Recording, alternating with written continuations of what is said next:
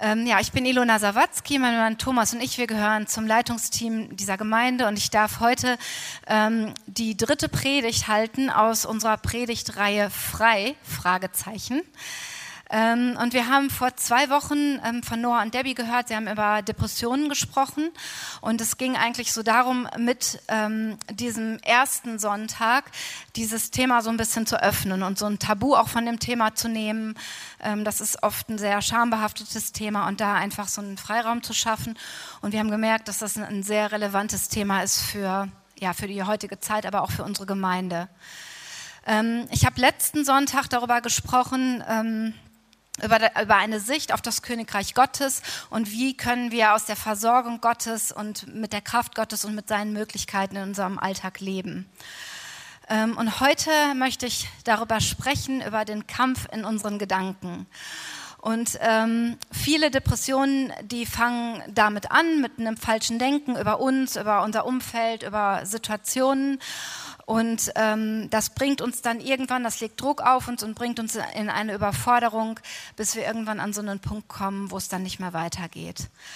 Ähm, trotzdem soll es heute in erster Linie nicht um Depressionen gehen, sondern mehr um unsere Gedanken. Ähm, alles in unserem Leben und alles, was wir tun, fängt eigentlich erstmal sowieso mit einem Gedanken an und startet dort. Und deshalb ähm, wird auch für jeden von euch was dabei sein, egal ob ihr jetzt mit Depressionen zu tun habt oder nicht. Die meisten von euch, die werden mir zustimmen, wenn ich sage, dass es ähm, sowohl Gott gibt wie auch den Teufel. Und trotzdem hat der Teufel in unserem Alltag oft ganz wenig Relevanz und wir haben ihn nicht wirklich so auf dem Schirm und seine Präsenz ist uns oft nicht im Blick. Und die größte Täuschung, die der Feind benutzt, ist, uns vorzumachen, er sei nicht da. Und ähm, viele Dinge, mit denen wir so konfrontiert sind, die scheinen uns erstmal sehr logisch, sehr normal und menschlich, ähm, so dass wir eigentlich das meiste auch ohne die Existenz des Teufels erklären können. Es sind halt so diese normalen menschlichen, typisch menschlichen Probleme. Und das ist auch so. Wir haben typisch menschliche Probleme. Bloß, dass der Teufel zu diesen menschlichen, typisch menschlichen Problemen eben dazugehört. Und ähm, wir dürfen ihm nicht mehr Macht zusprechen, als er hat, aber wir sollten ihn auch auf gar keinen Fall unterschätzen oder ignorieren. Ich glaube, dass wir nicht so sehr in der Gefahr stehen, ähm, hinter jedem Busch den Teufel oder Dämonen zu vermuten, ähm, unser Problem in der heutigen Zeit ist eigentlich, dass wir hinter kaum einem Busch ähm, den Teufel vermuten. Und ich glaube, dass das genauso fatal ist. Unser Bild vom Teufel ähm, ist oft so weich gespült, dass wir uns dann doch irgendwie nicht so vorstellen können, dass er wirklich so böse ist, dass er so viel Macht hat und dass er so viel Einfluss auf unser Leben nimmt. Aber die Bibel, die ist da sehr klar. Und in 1. Petrus 5, Vers 8, da lesen wir, Seid nüchtern und wacht, denn euer Widersacher, der Teufel, geht umher wie ein brüllender Löwe und sucht, wen er verschlingen kann. Und dann nochmal in 1 Timotheus 6, Vers 12, kämpft den guten Kampf des Glaubens. Und in diesem ganzlichen Thema geistlicher Kampf, ähm, da denken wir oft, die beste Möglichkeit und die beste Strategie ist, wenn wir uns da einfach raushalten. Wenn wir den Teufel in Ruhe lassen, dann lässt er uns auch in Ruhe. Aber ganz so einfach ist das nicht. Wir können uns da eigentlich gar nicht raushalten. Der Teufel, ähm, der wäre begeistert davon, wenn wir das tun, ähm, weil er uns dann in unserem Leben schon sehr begrenzt. Ähm, denn da, wo wir nicht kämpfen, da können wir auch nicht frei werden. Und wenn wir uns raushalten, dann überlassen wir eigentlich dem Feind auch schon den Sieg. Wenn wir den Teufel nicht wirklich in unser Weltbild und in unseren Alltag mit einbeziehen, dann werden wir in unseren Schwierigkeiten, in unserem Alltag, in unseren Problemen und in unseren Kämpfen ständig gegen lauter falsche Feinde kämpfen. Ähm, dann werden wir entweder uns selbst zum Feind oder Menschen werden unsere Feinde, vielleicht Gruppen, die Gemeinde, Menschen aus der Gemeinde aber Menschen sind niemals unsere Feinde. In Epheser 6, Vers 12, da lesen wir, denn wir kämpfen nicht gegen Menschen, sondern gegen Mächte und Gewalten des Bösen, die über die gottlose Welt herrschen und im Unsichtbaren ihr unheilvolles Wesen treiben. Menschen sind nie unsere Feinde. Jesus hat uns beauftragt, Menschen zu lieben. Aber die Mächte der Finsternis und dämonische Mächte, das sind sehr wohl unsere Feinde. Und wenn wir eine Entscheidung für Jesus getroffen haben und wenn wir Christen sind, dann sagt uns die Bibel, dass wir versetzt sind von diesem Machtbereich der Finsternis, dem Machtbereich des Feindes, in das Reich Gottes, in das Reich des Lichts. Und das stimmt und das ist auch so, das sagt uns die Bibel ganz deutlich. Aber trotzdem, obwohl das so ist, werden wir es hier auf dieser Erde immer noch mit dem Teufel zu tun haben. Das Neue Testament ist voll von Hilfen und Erklärungen, wie wir mit dem Teufel umgehen können, wie wir Anfechtung und Versuchung widerstehen können. Und das sollten wir in unserem Leben und in unserem Alltag nicht ignorieren. Leben wir mit Gott und leben wir in seinem Reich, dann bringt das immer auch eine Konfrontation mit dem Reich der Finsternis.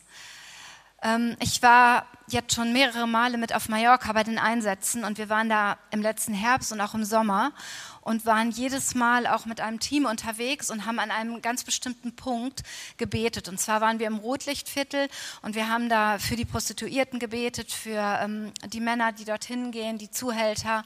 Und das war so ein ganz bestimmter Bereich, wo wir da gestanden haben und auch Lobpreis gemacht haben. Und ähm, an diesem Punkt war das so extrem zu spüren. Ich habe gemerkt, wie so, eine, wie so ein Druck irgendwie auf meinen Körper gekommen ist und ich eigentlich so das Gefühl hatte, ich kriege irgendwie gar keine Luft mehr. Das schnürt mir so alles zu. Und wir haben das im Team gemerkt. Ähm, Leute haben angefangen zu weinen. Und wir haben so extrem diese Konfrontation vom Reich Gottes mit dem Reich der Finsternis, Finsternis gespürt. Ähm, in der unsichtbaren Welt da gibt es den Machtbereich Gottes und den Machtbereich der Finsternis. Und es gibt keinen neutralen Raum dazwischen. Wir haben es immer mit einer unsichtbaren geistlichen Dimension zu tun, entweder mit Gott oder mit dem Teufel. Und das zu verstehen und das einfach auch ja, präsent zu haben, das hilft uns schon mal, ähm, unsere Situation vielleicht so ein bisschen besser einordnen zu können. Und das, was uns dann in solchen Momenten sehr beruhigen kann, ist, dass Jesus nicht nur für Sünde gekommen ist, sondern dass er auch kam, um den Teufel zu entmachten und um die Werke des Teufels zu zerstören. Das lesen wir in 1. Johannes 3, Vers 8. Und er gibt uns Anteil an diesem Sieg und Autorität über den Feind. Der Teufel fürchtet kaum etwas so sehr wie Menschen, die mit dem Geist Gottes leben, weil er dann weiß, dass Gott selber mit ins Spiel kommt, dass er schon entmachtet ist und dass er keine Chance hat. Menschen an sich sind erstmal keine Gefahr für den Teufel, aber Menschen, die mit dem Geist Gottes leben, die sind super gefährlich für ihn. Was hat der Teufel jetzt mit unseren Gedanken zu tun und wie nimmt er Einfluss darauf? Ich möchte 2. Korinther 10, 3 bis 5 lesen. Natürlich bin ich auch nur ein Mensch, aber ich kämpfe nicht mit menschlichen Mitteln. Ich setze nicht die Waffen dieser Welt ein, sondern die Waffen Gottes. Sie sind mächtig genug, jede Festung zu zerstören, jedes menschliche Gedankengebäude niederzureißen, einfach alles zu vernichten, was sich stolz gegen Gott und seine Wahrheit erhebt. Alles menschliche Denken nehmen wir gefangen und unterstellen es Christus, dem es gehorchen muss. Das ist, glaube ich, einer so ähm, der bekanntesten Verse in diesem Zusammenhang. Und in diesem Vers, da spricht Paulus nicht in erster Linie über den Teufel, sondern er spricht davon, dass es einen Feind gibt, der in uns ist. Menschliche Gedanken, ähm, Gedankenfestungen. Und er sagt, ihr seid berufen, sie einzureißen und sie gefangen zu nehmen. Und ich möchte das so ein ganz kleines bisschen differenzieren und das kurz einschieben. Es gibt diese Gedankenfestung und ich werde da auch gleich noch näher drauf eingehen und werde das auch noch erklären.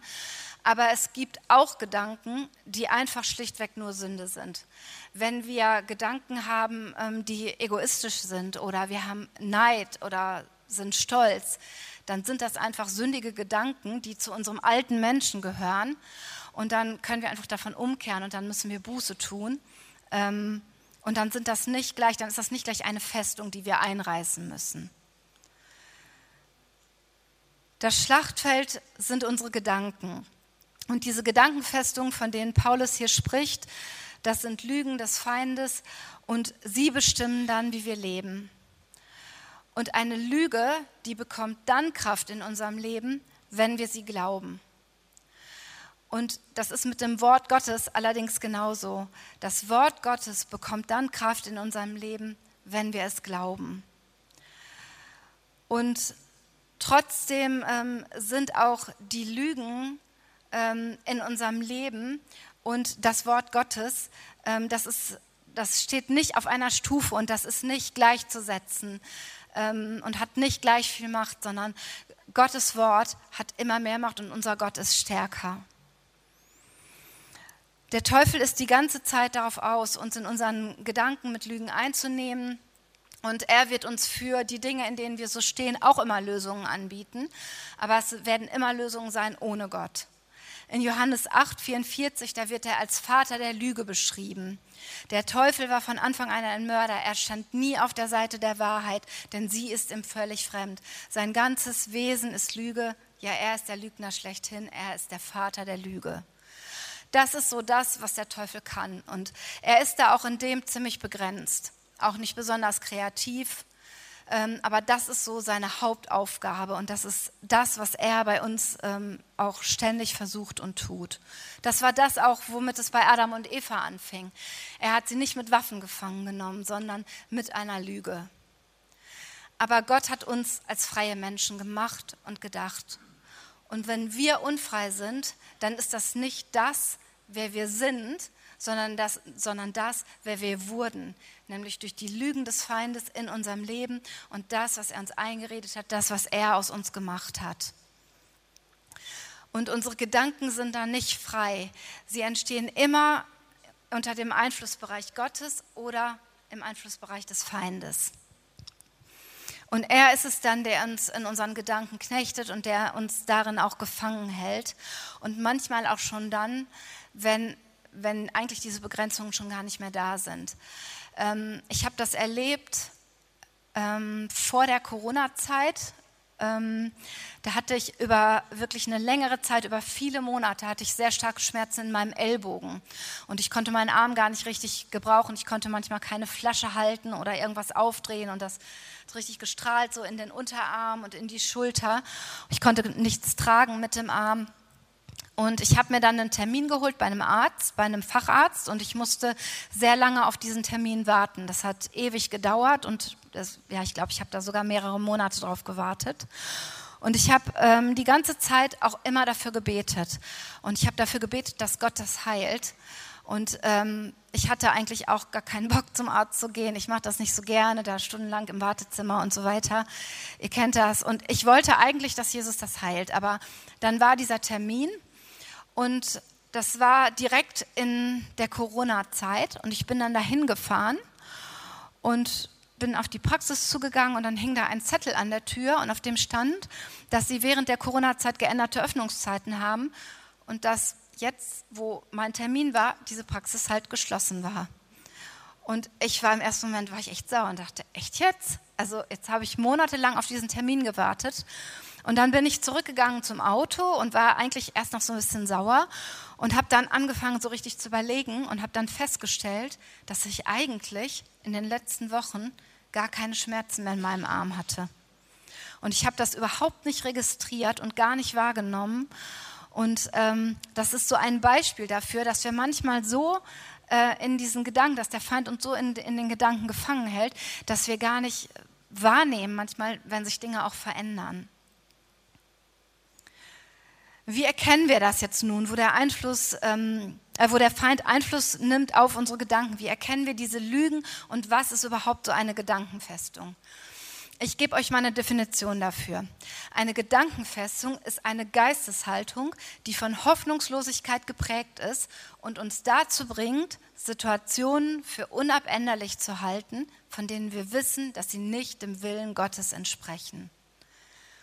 Wenn das, was du glaubst, dir keine Hoffnung gibt, dann glaubst du einer Lüge. In Römer 15, Vers, 33, äh, Vers 13, da sagt Gott das ganz klar. Der Gott der Hoffnung erfülle euch mit, mit aller Freude und Frieden im Glauben, dass ihr reicher werdet an Hoffnung durch die Kraft des Heiligen Geistes. Das ist Gottes Plan für dich und für mich. Und der Feind hat immer das Ziel der Entmutigung. Und er kennt genau diese Schwachstellen, die Stellen, wo wir Gott vielleicht noch nicht so richtig kennen, wo wir ihm nicht so richtig vertrauen. Und ähm, er wird solche Gedanken, diese, diese Gedanken nehmen und ähm, er, er er gibt uns Gedanken, die dann so klingen, als wären es unsere eigenen Gedanken. Das ist so die Masche einfach, die der Feind da fährt. Und das werden Gedanken sein, die selten so richtig dämonisch klingen, sondern das werden überwiegend erstmal menschlich klingen. Also Gedanken sein, die sehr menschlich klingen.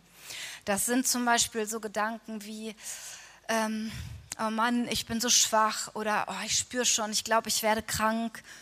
Das werde ich nie schaffen. Dafür bin ich nicht schlau genug ähm, ich bin nicht hübsch.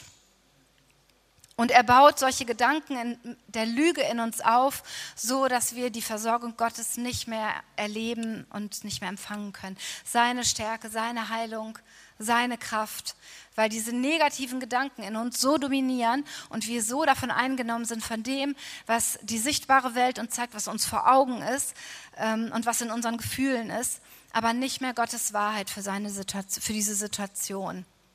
Der Herr ist meine Kraft. Er starb für meine Krankheit. Du bist wunderschön gemacht und kein Makel ist an dir. Das sind Zusagen, die Gott uns macht für solche Gedanken.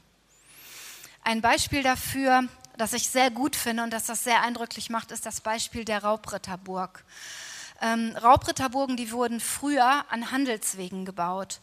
Und ähm, dann kamen die Versorgungszüge, die ähm, die Versorgung in die Stadt gebracht haben, so Versorgungskarawanen.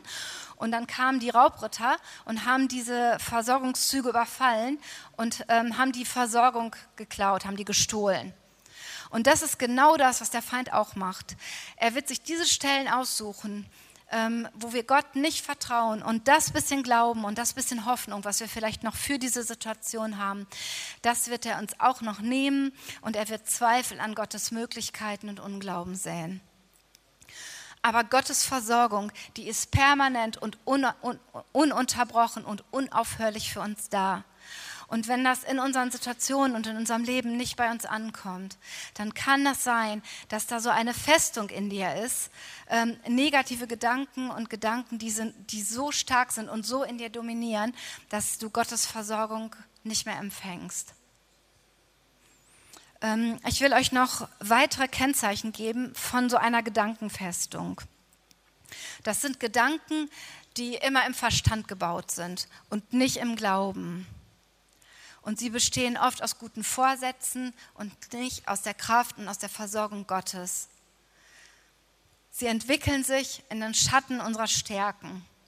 Das war bei mir sehr stark so. Ähm, eine meiner Stärken ist, dass ich äh, ein sehr strukturierter und organisierter Mensch bin, ähm, vielleicht mit so einem ganz bisschen Hang auch zum Perfektionismus. Ähm, und das ist ja erstmal nichts Schlechtes, aber das hat ja bei mir dazu geführt, bei mir ist das gekippt. Ähm, das hat sich bei mir sehr stark auf meine Arbeit ausgewirkt ähm, und ich habe ähm, die Arbeit war für mich so das, was mir Anerkennung gegeben hat, wo ich ähm, viel rein investiert habe, manchmal auch abends noch irgendwelche Sachen vorbereitet habe, viel mehr gemacht habe, als ich eigentlich als meine Stundenanzahl so war, ähm, weil ich in meinem Job Anerkennung gesucht habe und Bestätigung und ich hatte aber so das Gefühl, dass ich genau das nicht bekomme und dass ich eigentlich ähm, immer noch mehr machen muss. Und ich habe gedacht, ich muss mich irgendwie noch mehr anstrengen, ich muss mich vielleicht irgendwie noch mehr reinhängen, mich noch mehr bemühen. Und das hat dann irgendwann dazu geführt, dass es gekippt ist. Und das war ein Teil ähm, oder ein großer Teil dessen, warum ich dann in einem Burnout gelandet bin. Ein weiteres Kennzeichen ist, dass Gedankenfestungen geistliche und emotionale Instabilität zur Folge haben, ähm, sodass wir Gott nicht mehr vertrauen und Sorgen und Ängste in uns und Panik entstehen kann und das in uns dominiert. Äh, und sie können auch durch ein Trauma entstehen. Und solche Gedankenfestungen, die entstehen immer durch längeres, angstvolles, negatives, sorgenvolles und ungläubiges Denken, initiiert durch den Feind. Und diese Gedanken, die sind dann so stark in unserem Unterbewusstsein, dass wir sie für die Wahrheit halten und dass wir die Freiheit, die Gott für uns hat, nicht mehr erleben. Das wäre sowas zum Beispiel wie, ähm, ich bin nur wertvoll, wenn ich was leiste. Oder ich muss Menschen gefallen, vielleicht durch mein Äußeres oder durch das, was ich tue. Und nur dann bekomme ich Anerkennung. Und man kann da so ein kleines bisschen auch nochmal unterscheiden, das möchte ich nur ganz kurz erwähnen. Es gibt einmal diese individuellen Gedankenfestungen, das ist das, was ich gerade so an den Beispielen, ähm, in den Beispielen genannt habe. Das sind immer Gedanken, die uns sehr persönlich betreffen. Es gibt aber auch kooperative Gedankenfestungen. Und das ist immer das, was ähm, das eine ganze Familie oder vielleicht auch eine ganze Generation ähm, betrifft und was immer wieder so weitergegeben wird. Ähm, das ist zum Beispiel sowas wie ähm, in unserer Familie, da halten die Ehen nicht. Bei uns sind alle geschieden und irgendwann, meine Ehe wird sicherlich auch irgendwann scheitern. Oder sowas wie der Urgroßvater und die Oma, die hatten alle Krebs, also irgendwann werde ich das garantiert auch bekommen. Oder bei uns hat nie jemand studiert, da war keiner super schlau und ich werde das auch nicht schaffen, ich brauche das gar nicht erst versuchen. Also so Dinge, die auch ähm, in so einer Familie oder in so einer Generation schon fast als Erbe immer wieder weitergegeben werden. Aber auch das, ähm, darin müssen wir nicht bleiben, auch da können wir austreten. Was können wir jetzt tun, wenn wir sowas bei uns feststellen, wenn wir das merken? Ein erster Punkt ist, lass dir vom Heiligen Geist zeigen, was du denkst. Nimm dir Zeit, komm zur Ruhe. Denk immer wieder darüber nach, was so in dir ist und frag da auch den Heiligen Geist. Und er ist es, der diese falschen Gedanken und diese Lügen in dir hervorbringen wird, der dich darauf aufmerksam machen wird. In Römer 12, Vers 2 lesen wir, passt euch nicht den Maßstäben dieser Welt an, sondern lasst euch von Gott verändern, damit euer ganzes Denken neu ausgerichtet wird. Dein Leben wird sich verändern, wenn sich dein Denken verändert. Das habe ich auch so erlebt. Ich habe euch eben dieses Beispiel erzählt von meinem Job, ähm, dass mir die Anerkennung so wichtig war und ich dafür eigentlich gelebt habe und da so viel rein investiert habe. Ähm, und es hat wirklich in diesem Bereich für mich so eine Offenbarung vom Heiligen Geist gebraucht und eine Offenbarung Gottes, dass er mich liebt, dass ich durch ihn wertvoll bin, dass er mich so liebt, wie ich bin, dass er mich anerkennt und dass ich ausreichend bin. Und das sind Dinge, ähm, da ist es nicht so, dass ich das vorher nicht schon viele Male gehört hätte oder das nicht irgendwie gewusst hätte. Aber es hat wirklich diese Offenbarung Gottes für mich gebraucht. Das musste in mein Herz fallen und dort ankommen. Ein zweiter Punkt ist, lade Jesus in diese falschen Gedanken über dich, über dein Leben, über deine Situation ein, um frei zu werden. Wir müssen nicht in dieser ja, fleischlichen Persönlichkeit leben. Jesus starb dafür. Und wir, das, das sind Dinge, die zu unserem alten Menschen und zu unserer alten Natur gehören und die mit unserer Entscheidung für Jesus keine Berechtigung mehr an uns haben. Und mit Jesus haben wir eine neue Möglichkeit, damit umzugehen. Und er starb nicht nur für Sünde, sondern er starb auch für die Erlösung von unserem alten, ungläubigen, angstvollen und sorgenvollen Denken. Bekenne Gott diese Gedanken, wo du ihm nicht vertraust. Und Jesu Blut wird dich frei machen und empfang im Austausch Gottes Versorgung, seine Möglichkeiten. Da habe ich letzte Woche sehr ausführlich drüber gesprochen lass das Kreuz dann nicht nur so ein Ablagerort für dich sein, sondern lass es ein Austauschort sein, wo du auch empfängst und wo du auch was mitnimmst. Und ein dritter Punkt ist, hör dir zu, was du sagst. Worte haben Macht. In Sprüche 18, Vers 21 lesen wir das. Tod und Leben stehen in der Gewalt der Zunge und wer sie gebraucht, wird das, was sie anrichtet, zu schmecken bekommen. Mit jedem Wort, das wir aussprechen, senden wir Aufträge in die unsichtbare Welt. Und wenn wir negative und ähm, ungläubige Worte aussprechen, dann erlauben wir damit dem Feind auch das zu tun. Und das ist aber auch wieder andersrum genauso. Mit dem Wort Gottes können wir Festungen einreißen, wenn wir es aussprechen. Und Gottes Wort bringt Leben hervor. Jesu Worte waren extrem kraftvoll. Und ähm, sein Wort sagt uns in Johannes 14, 12, wer an, mich tu, wer an mich glaubt, wird die gleichen Werke tun, die ich getan habe und sogar noch größere.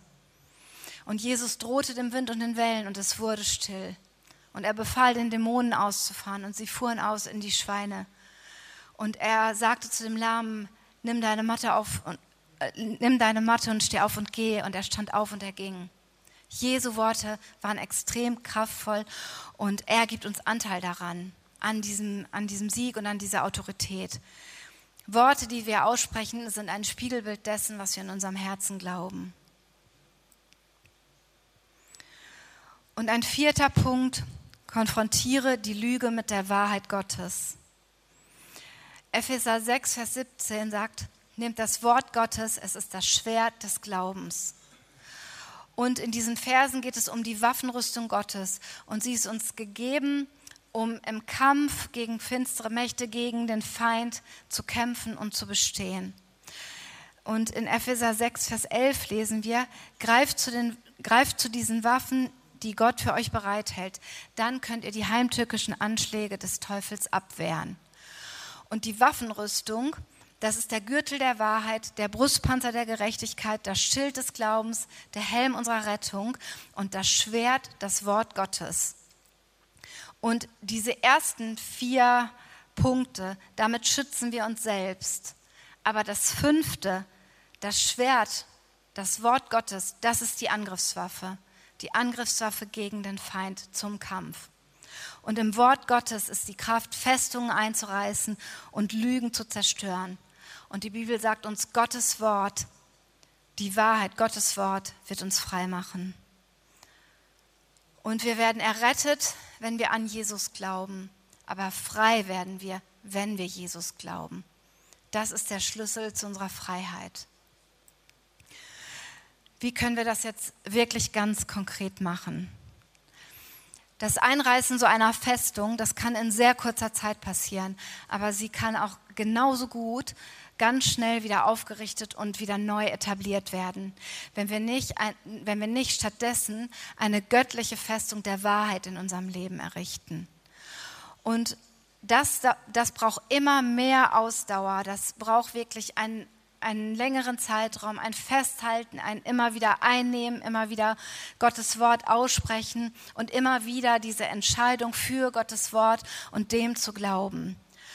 Und wenn wir das aber tun, dann etablieren wir damit eine Festung des Glaubens, die uns dann Schutz und Kraft und Stärke gibt in unseren Kämpfen. Ja, wie können wir das machen? Ein erster Punkt, Such dir Bibelverse. Frag den Heiligen Geist nach einem Vers, nach einem Wort für dich, für deine Situation ganz persönlich. Und dann proklamiere sie in dein Leben. Und mit diesem Wort proklamieren, manchmal haben wir da so ein Problem mit oder wir finden das so ein bisschen komisch. Aber wenn wir proklamieren, dann sagen wir auch keine Zaubersprüche auf oder so. In Sprüche 3, Vers 1 lesen wir, dass wir das dass wir Gottes Gebote nicht vergessen sollen, sondern sie auf die Tafel unseres Herzens schreiben sollen. Und die Zunge und unser Mund, das ist dabei der Stift. Und unser Herz, das ist die Tafel, auf die wir schreiben. Und wenn wir Gottes Wort laut aussprechen, dann schreiben wir es in unser Herz, wir verankern es dort und Glaube wird freigesetzt. Und wir können den Feind damit in die Flucht schlagen, der uns hindern will, das zu glauben. Die Bibel sagt uns in 2. Korinther 10, 4 bis 5, ich setze nicht die Waffen dieser Welt ein, sondern die Waffen Gottes, sein Wort. Sie sind mächtig genug, jede Festung zu zerstören, jedes menschliche Gedankengebäude niederzureißen, einfach alles zu vernichten, was sich stolz gegen Gott und seine Wahrheit erlebt. Alles menschliche Denken nehmen wir gefangen und unterstellen es Christus, dem es gehorchen muss. Und in Jesaja 55, 11 lesen wir dann nochmal, dass Gottes Wort nicht leer zurückkommt, sondern bewirkt, wozu es gesandt ist. Und wenn wir das also tun, wenn wir Gottes Wort, seine Wahrheit über uns aussprechen und in unser Leben proklamieren, dann säen wir Gottes Wort als Same. Wir schreiben es auf unser Herz, der Feind muss weichen und Glaube wird freigesetzt. Das ist der Grund, warum wir das tun sollten. Und wenn du das tust, dann tu das im Namen Jesu. Im Namen Jesu ist die Autorität und sein Name bringt den Sieg. Der Name Jesus eine aktive Waffe im Kampf gegen den Feind. In Philippa 2,9 steht, darum hat Gott ihn erhöht und ihm den Namen gegeben, der über allen Namen ist. Und Depression und Krankheit und Sorgen und Ängste und Selbstzweifel, das sind kraftvolle Namen in unserem Leben.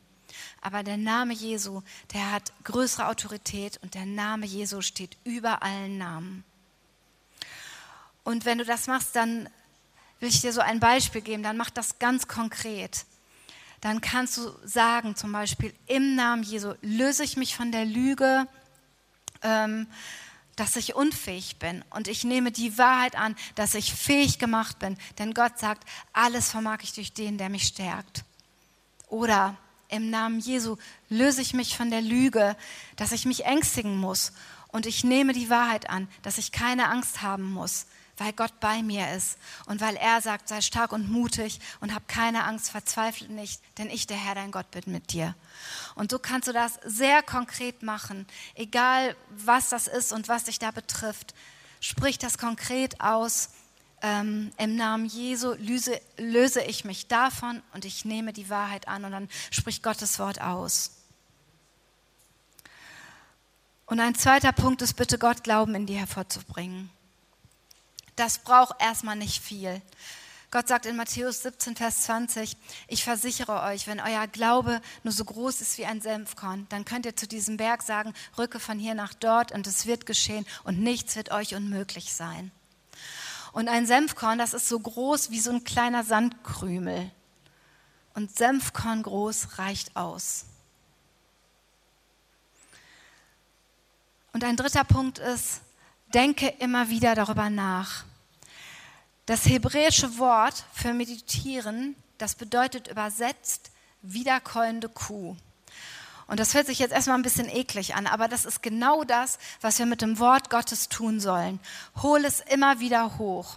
Denk immer wieder darüber nach und ersetze diese falschen oder diese negativen Gedanken mit der Wahrheit Gottes. Egal wo du bist, beim Einkaufen, beim Kochen, in der Uni, bei der Arbeit, im Bus, und diese sorgenvollen Gedanken, die sind ja real. Und die können wir auch manchmal nicht einfach zur Seite schieben. Aber wir können was Kraftvolleres denken und wir können, können sie ersetzen durch das, was Gott sagt. Sorge dich nicht, denn Gott sorgt für dich. Alle eure Sorge werft auf ihn. Oder fürchte dich nicht. Gott, du hast mir nicht einen Geist der Furcht gegeben, sondern einen Geist der Kraft, der Liebe und der Besonnenheit. Und das müssen wir üben. Und unsere Seele muss lernen, unter diesen Gehorsam Gottes zu kommen. Da haben wir auch letzten Sonntag drüber gesprochen. Wenn du nicht dabei warst oder noch keine Gelegenheit hattest, dann hör dir die Predigt vielleicht nochmal an auf YouTube oder im Podcast. Und es geht auch mit Gottes Wort darum, nicht darum, irgendwie ähm, positive Bibelverse einfach fromm über unsere Gefühle drüber zu kleistern oder so. Wir brauchen Geduld und wir brauchen den Heiligen Geist. Es geht dabei nicht um gute Worte, sondern es geht wirklich um diesen Austausch am Kreuz und das Empfangen äh, dessen, was Gott sagt. Und manchmal sind uns vielleicht die Dinge ähm, sogar bewusst und wir wissen ganz genau, ähm, wo wir Gedanken haben, die nicht Gottes Wort und seiner Wahrheit entsprechen. Aber wir nehmen das oft so hin und akzeptieren das einfach so. Aber lass dir das doch nicht gefallen. Fang doch an, einfach zu kämpfen. Wenn ich jetzt komme und dir deine Tasche klaue oder dein Handy klaue oder so, dann lässt du mich wahrscheinlich auch nicht einfach damit ziehen, sondern ähm, dann wirst du zurückfordern, was dir gehört. Und genau das dürfen wir auch tun. Und wenn wir einen Sieg in unserem Leben sehen wollen, dann braucht es manchmal vorher auch diesen Kampf. Und die Aufgabe, im Namen Jesu die Werke des Teufels zu zerstören, die wird Gott uns nicht abnehmen. Er hat den Feind bereits besiegt. Und wir haben Autorität und Anteil an diesem Sieg. Und wir können deshalb den Feind aus unserem Leben werfen. Fordere zurück, was der Feind dir geraubt hat. Und sei auch nicht entmutigt, wenn das nicht sofort klappt. Ich habe das ähm, eben gesagt und letzten Sonntag auch schon häufiger. Das braucht immer ein Üben. Und das, da müssen wir einfach länger drin gehen. Bete und erwarte dass Gottes Hilfe und dass seine Kraft kommt und dass sie Gültigkeit hat für dein Leben und dass er der Sieger ist. Hab Glauben an Gottes Wort, dass das die Wahrheit ist. Und bitte Gott auch diesen Glauben in dir hervorzubringen, wo es dir schwerfällt und wo du das nicht glauben kannst. Es wird einen Unterschied machen in der unsichtbaren Welt. Ein dritter Punkt, nimm jemanden mit hinein. Einen Freund, dem du vertraust, ähm, vielleicht auch deine Zellgruppe, jemand aus deiner Familie. In Jakobus 5, Vers 16 lesen wir, bekennt einander eure Sünden, betet füreinander, damit ihr geheilt werdet. Und das ist eine Reihenfolge. Bekennt einander, betet füreinander, damit ihr geheilt werdet.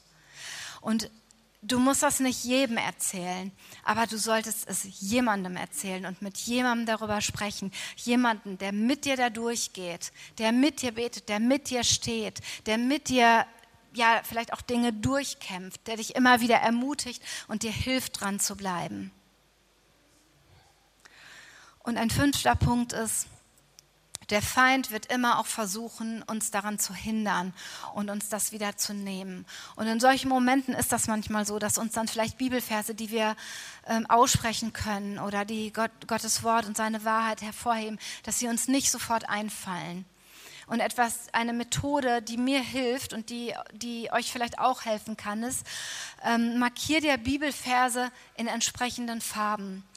Ich mache das zum Beispiel so, dass ich ähm, Verheißungen Gottes grün markiere, Aufforderungen und Gebote orange, alles das, was Gott missfällt, markiere ich rot, alles, was den Heiligen Geist betrifft, blau. Und alles, was Gottes Wesen betrifft, gelb. Und dabei spielt diese Einteilung oder die Farben überhaupt gar keine Rolle. Das kannst du für dich ganz individuell machen. Aber das ist eine Methode, die mir hilft, wenn ich ähm, ein Vers von Gott brauche für eine bestimmte Situation, dann schneller ähm, im Wort Gottes auch so ein Vers zu finden.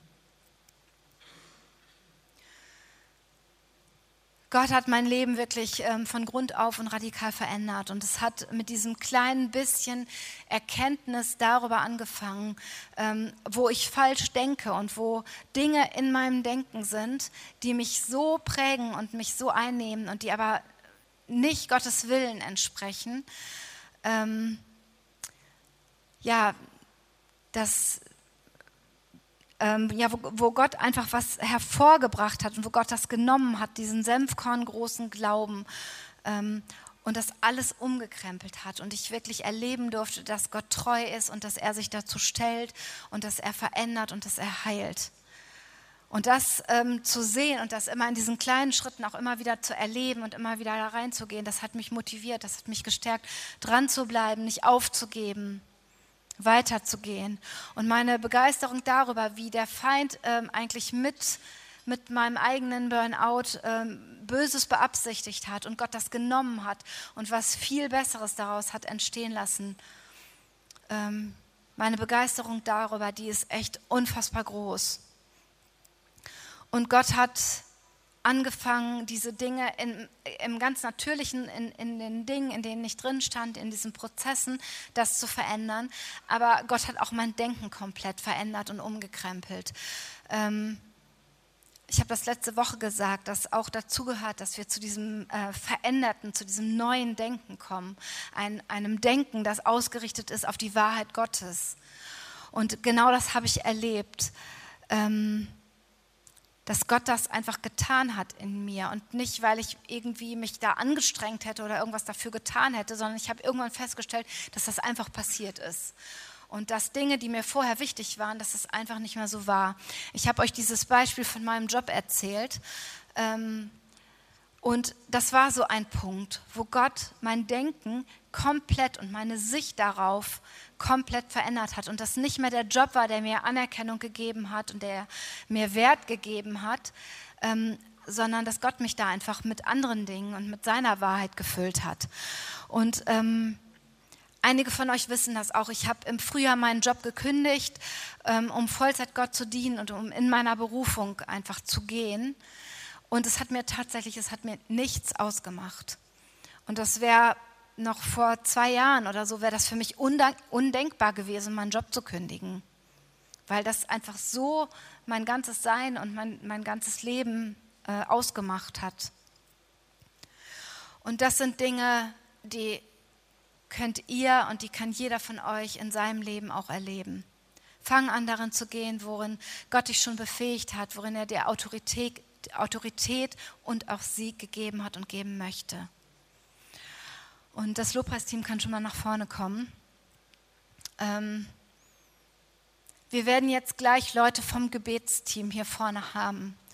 Und ich möchte euch wirklich sehr ermutigen, wenn da Dinge sind, die der Heilige Geist dir vielleicht jetzt schon während des Gottesdienstes gezeigt hat und wo du merkst, da sind Dinge in dir, wo du falsch denkst und wo du ein verändertes Denken brauchst da komm nach vorne und lass heute Morgen für dich beten. Ich möchte dich erinnern an diesen Vers aus Jakobus. Bekennt einander, betet füreinander, damit ihr geheilt werdet. Mach das hier heute Morgen fest und lass diesen Gottesdienst und diesen Vormittag nicht ähm, verstreichen, ohne das festgemacht zu haben und ohne diesen Schritt gegangen zu sein.